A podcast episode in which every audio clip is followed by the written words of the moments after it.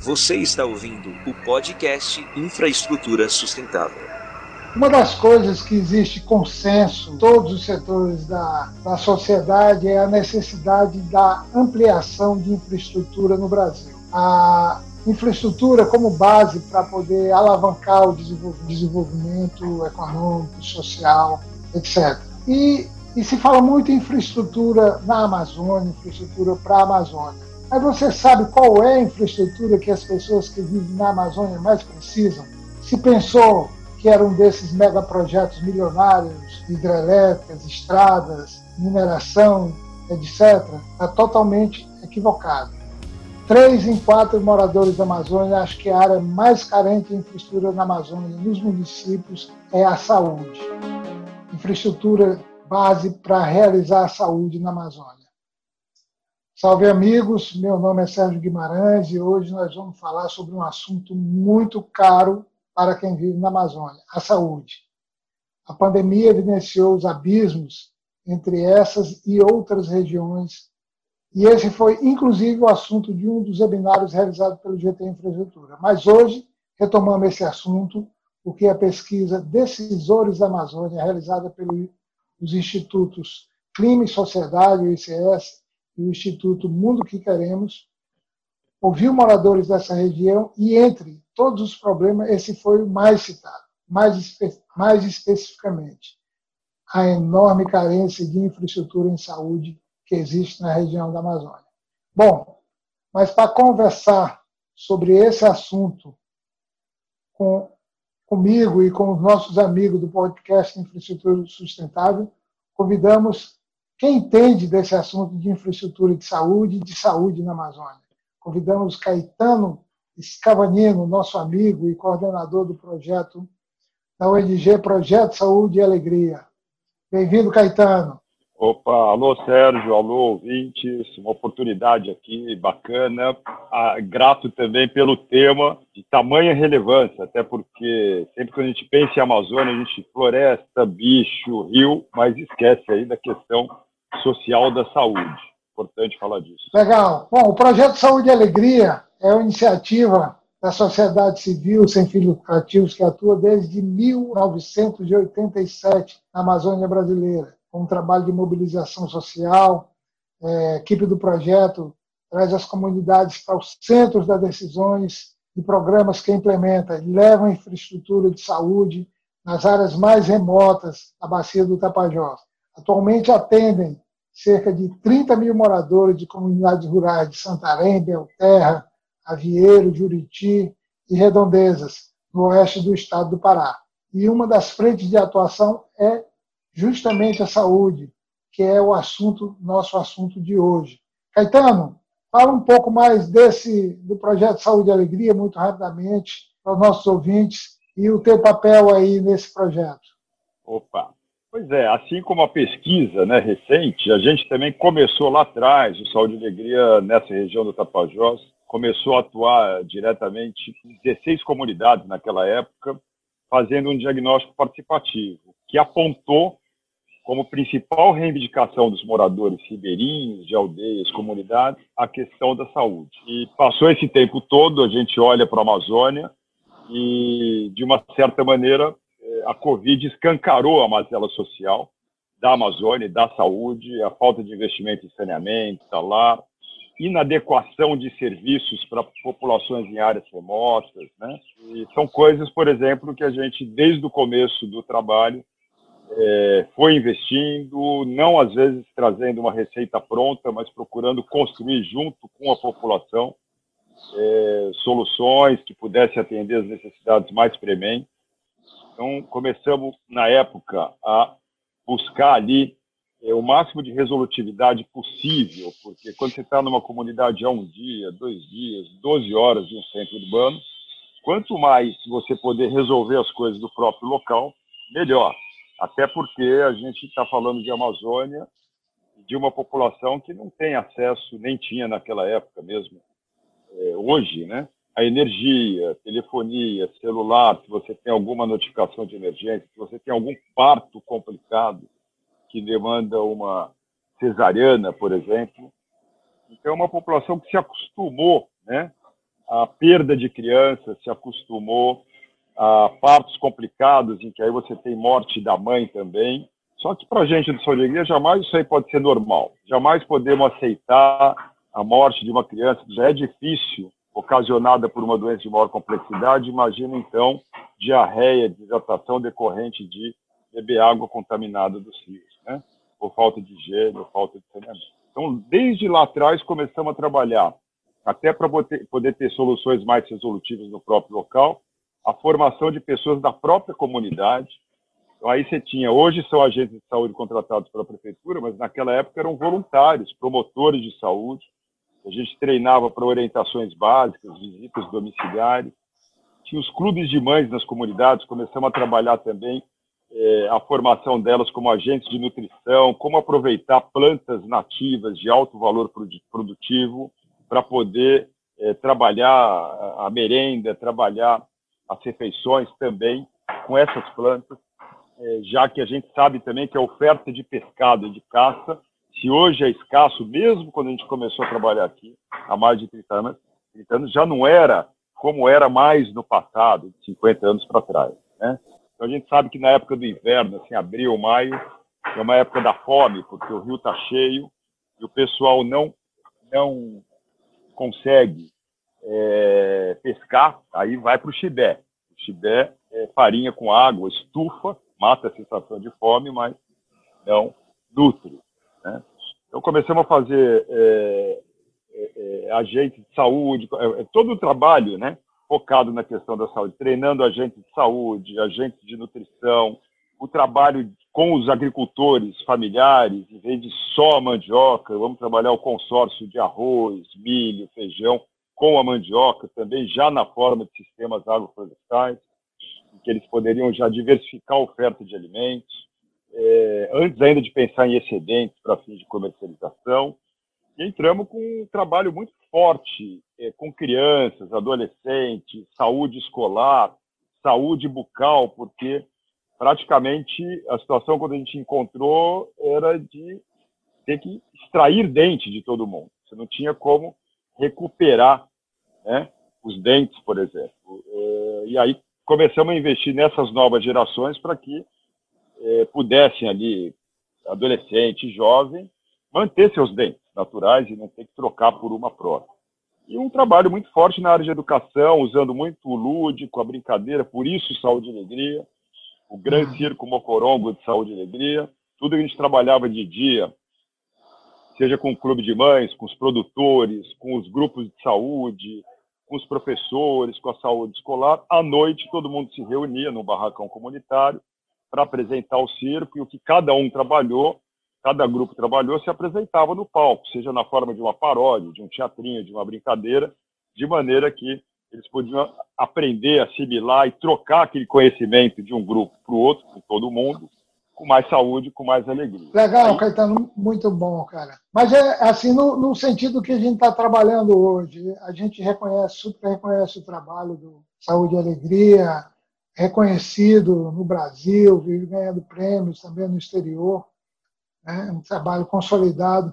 Mas nessa pesquisa, caminhando aqui, né, mesmo depois de tanto trabalho, né, a gente ainda vê que na Amazônia a, o que a o que a comunidade sente falta mesmo é de um atendimento da saúde, da infraestrutura necessária para a saúde. Né? E aí a gente tem é, assim uma espécie de paradoxo, né? Porque no lugar que tem mais água, né, a gente tem né, problemas de acesso à água tratada, problemas de saneamento, né, que a gente continua tendo. Né? E, nesse sentido, é, a gente pergunta para ti, né? O que pode ser feito para melhorar é, esse acesso à saúde, a esse serviço de saúde, melhorar a infraestrutura de saúde na região nesse momento e nos próximos anos? É, perfeito, Sérgio. É, existe uma necessidade infraestrutural muito grande nessas comunidades e desde lá atrás também, além desses trabalhos de formação de agentes, de mobilização comunitária, de educação, a gente também, em paralelo, começou a investir em saneamento, em sanitários, acesso à água de qualidade. Então, começamos a desenvolver ali soluções de baixo custo, alto impacto, que não ideais, por exemplo, é, para quem não tinha banheiro, para quem não tinha sanitário, era melhor ter aquilo, uma fossa sanitária rústica, por exemplo, a gente chama de pedra sanitária, do que não ter nada. Então, montamos na forma de mutirão é, mais de 5 mil banheiros na forma de pedra sanitária. É, trabalhamos muita campanha de higiene, de cloro na água, desenvolvemos até uma maquininha com placa solar em que o agente de saúde misturava água, sal de cozinha e lá mesmo com a eletrólise já gerava o hipoclorito de sódio na posologia simplificado de duas gotas de litro para tratamento da água de consumo. Você já poderia você já podia produzir cloro na própria comunidade, né? Entramos também com sistemas de abastecimento de água encanada construídas na forma de mutirão, e as comunidades também eram capacitadas para autogestão desses sistemas, tem sistemas que funcionam de 20, nunca pediram nada para a gente. Todo trato era a gente dá o que vocês não têm, vocês dão o que vocês têm. Nesse bem bolado, se constrói o sistema e eles administram, eles elegem lá num estatuto uma comissão da água, moradores lá mesmo, eles definem uma taxa mensal, eles fazem a cobrança casa por casa. Dentro desse valor, na época era diesel, é, tinha lá um percentual que eles guardavam para manutenção e reparo, quando quebrava a palheta do motor, a bomba, isso e aquilo. E aí, é, é, a questão da água, do sanitário, capacitação de agente, é, campanha de soro caseiro, campanha de cloro, isso aí, em três anos, você modifica os indicadores de uma comunidade. Né? É, com baixo investimento, coisas de baixo custo que trazem um resultado imediato para assim, não é que vai resolver tudo, mas para uma situação muito ruim, ela dá um passo para uma situação regular, né? E quando a gente é, é, é, partiu, né, dessa etapa, aí a gente pôde aprofundar um pouco mais para infraestruturas um pouco mais sofisticadas que permitiria serviços um pouco mais diversificados. Partimos então, é, tendo um pouco a questão de saneamento atenuada e a mobilização comunitária e os agentes de saúde formados ali e operando, partimos também para construir ali um modelo de atenção básica por meio de barcos hospitais. Aí implantamos, eh, no início dos anos 2000, o Barco Hospital Abaré. Abaré, em Tupi, é amigo cuidador, o nome foi das próprias comunidades.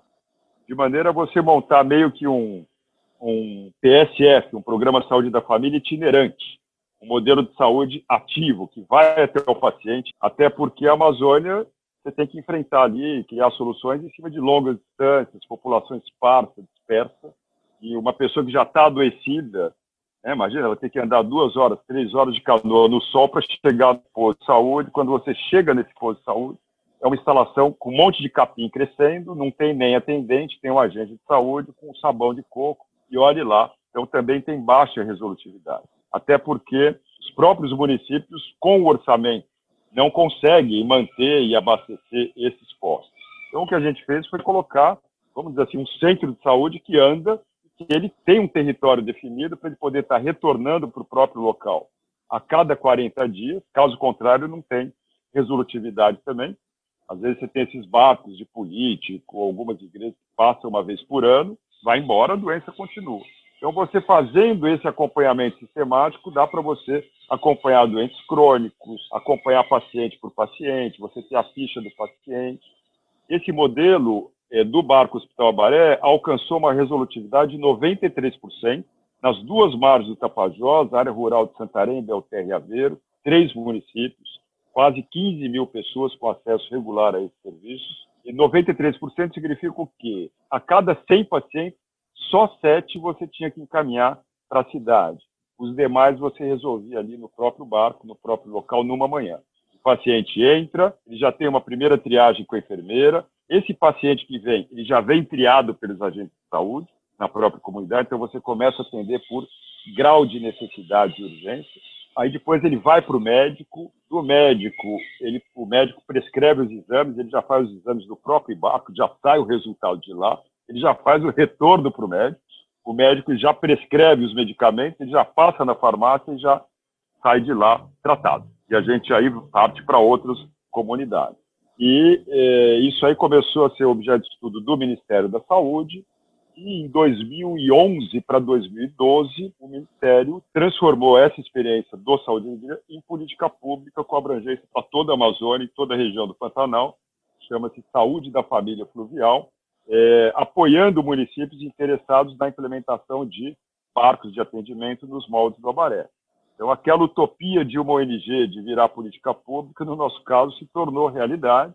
Hoje, a partir do que a gente semeou ali com o barco Abaré no Tapajós, tem mais de 70 embarcações atendendo é, vários municípios da Amazônia e o próprio Ministério banca né, o custeio dessas embarcações. Hoje está em torno de 1 milhão e 100 mil reais, é, com serviço de saúde oral incluídos, um pouco menos sem a saúde oral, por ano, fundo a fundo, por embarcação. Isso já é uma política pública. Então, de uma certa maneira, a gente, como ONG, não cabe a gente é, ocupar o papel do Estado na falta, na ausência dele, precisava ter alguma coisa. Mas aí, quando o Estado, o governo, tem condições né, de executar, cabe a ele a responsabilidade, a atribuição, e no caso de saúde básica, dos municípios, né, a competência para fazer e prestar e prover os serviços de saúde básica. Então, aí, com a, a, a gente, é, é, o modelo se tornando política pública, o Abaré foi credenciado ao SUS, se tornou a primeira unidade de saúde da família fluvial do país, e Santarém passou a receber um recurso federal para poder gestar e custear as operações do barco. Aí a gente repassou a gestão da embarcação para a Prefeitura de Santarém.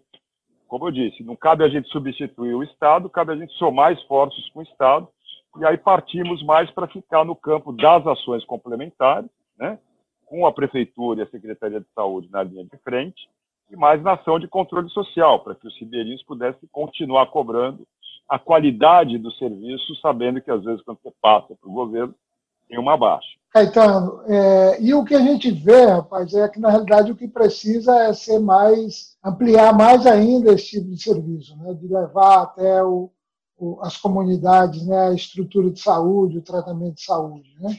E isso mostra mais uma vez que a, a gente não pode tratar o, parte ambiental sem, sem tratar a parte social. Né? A parte social é, e ambiental elas andam sempre juntas. Né? É, mas em termos de, de, do que a pesquisa fala, né? do, do, do que se ressente na grande maioria da Amazônia, da população da Amazônia em termos de uma infraestrutura de saúde. Esse que você está falando, que é o modelo que vocês é, tem aplicado, que tem tido tanto sucesso, inclusive é, replicado por meio de políticas públicas, né? uma, um, uma das possibilidades é intensificar esse tipo de operação. Né? Mas também tem as cidades da Amazônia, né? onde a infraestrutura de saúde é, se coloca é, como altamente necessária e há um, vamos dizer assim, um, diferencial da média das outras regiões para a região da Amazônia. Exato. Você tocou num ponto importante, até porque se o Brasil é 80% urbano, a Amazônia é um mito, né? Populações que só vivem na floresta, não. A Amazônia é mais de 70% urbano.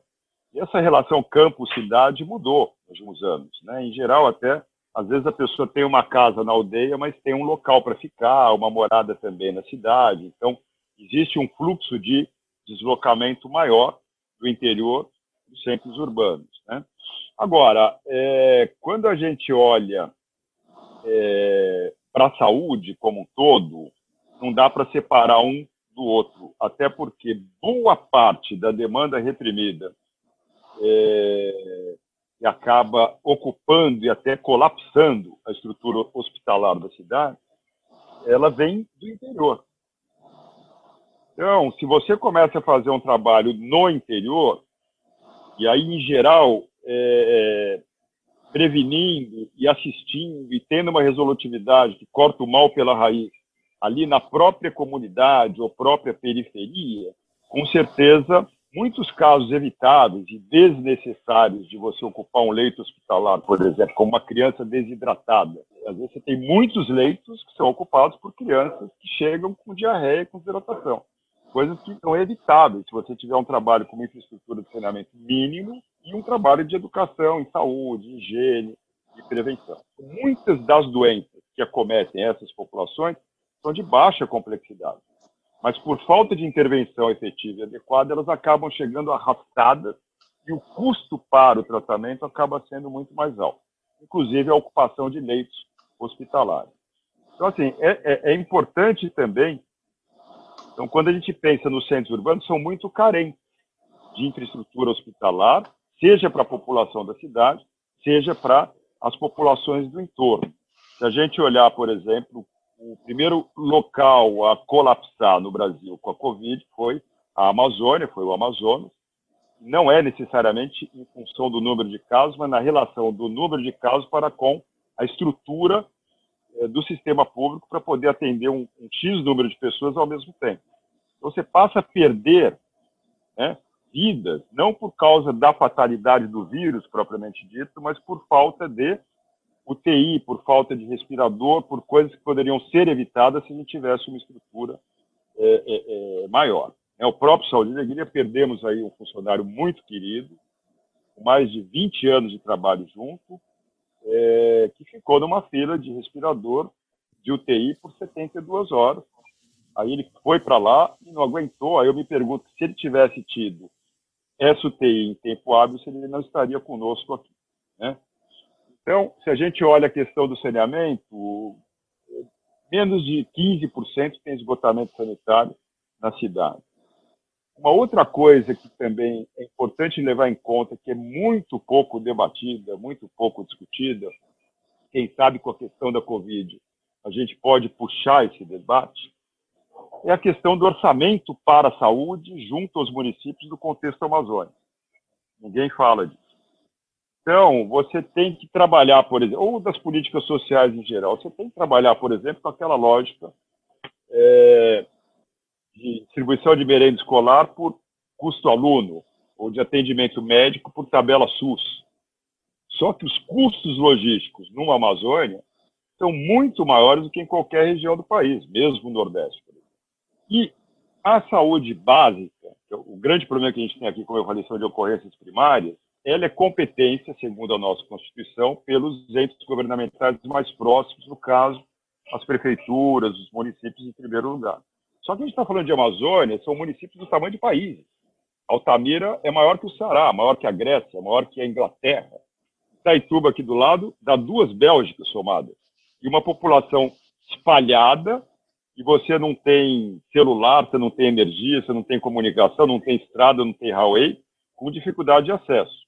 Então, como é que a conta vai fechar para um secretário municipal de saúde se os mecanismos de arrecadação municipais são padrão nacional, desenhados para uma realidade como o interior de São Paulo e de Minas Gerais?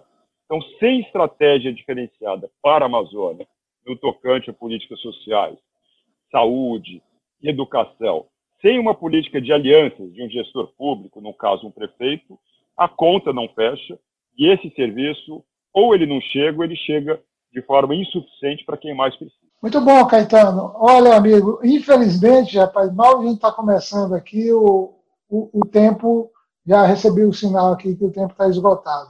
Mas essa, essa, muito boa a sua contribuição e essa, essa, essa pesquisa, né, na realidade, mostra a, a grave deficiência que, que tem de infraestrutura para a Amazônia, que a, a, a Covid escancarou não só a infraestrutura de saúde, mas também a outras infraestruturas de educação e de comunicação, que é uma outra é, deficiência muito grave na, na região.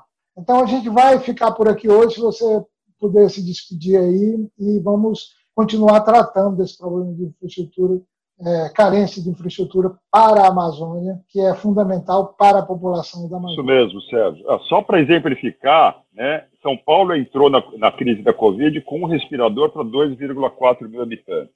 A gente aqui em Santarém, onde eu estou falando para vocês, nós entramos com um para cada 20 mil habitantes.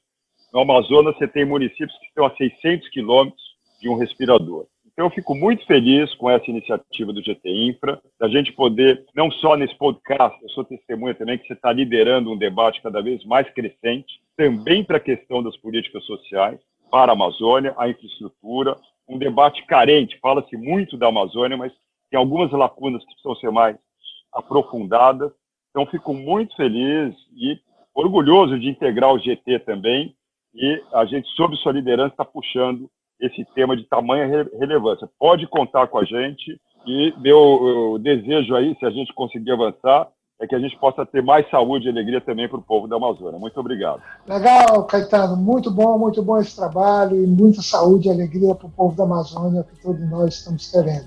E infraestrutura de saúde, infraestrutura de educação, infraestrutura de comunicação para a população da Amazônia, que é isso que ela quer. E não grandes obras que simplesmente são instaladas na Amazônia, mas que não são voltadas para a Amazônia e que causam mais problemas ainda para a população da Amazônia e para o meio ambiente do que os problemas já existentes. Valeu, Caetano, grato, amigo, e vamos voltar a falar desse assunto. Tudo de bom. Legal. Tudo bom, saúde e alegria. Saúde e alegria para todos nós e para a população da Amazônia. Tchau, tchau. Valeu. Este é um podcast que foi produzido pela agência O Mundo que Queremos e pelo GT Infraestrutura.